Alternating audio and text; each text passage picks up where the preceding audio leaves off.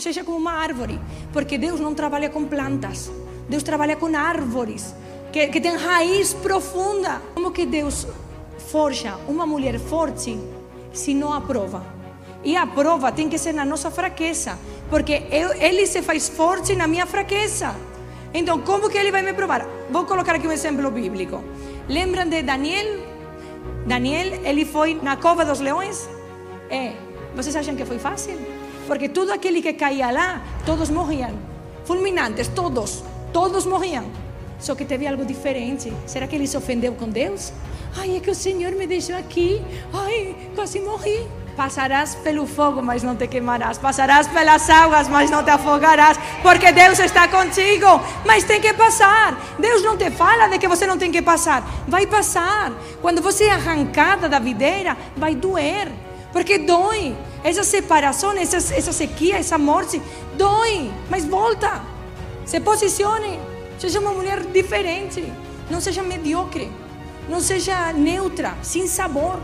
A Bíblia fala a carne morna, Deus a vomitará. Ou você vai para o mundo e se perde no mundo e fica congelada, ou você entra em Deus e começa a ferver pela presença de Deus. Mas não fique em cima dos dois. Assim, eu não sou um pouquinho. Domingo de manhã sou da igreja, domingo à noite sou do mundo. Que teu sim seja sim, teu não seja não. Que teu modo de viver inspire outras pessoas que você não seja, que possa pelas estações da vida, que vai, vai ter verão, sabe o verão maravilhoso, mas o inverno vai chegar.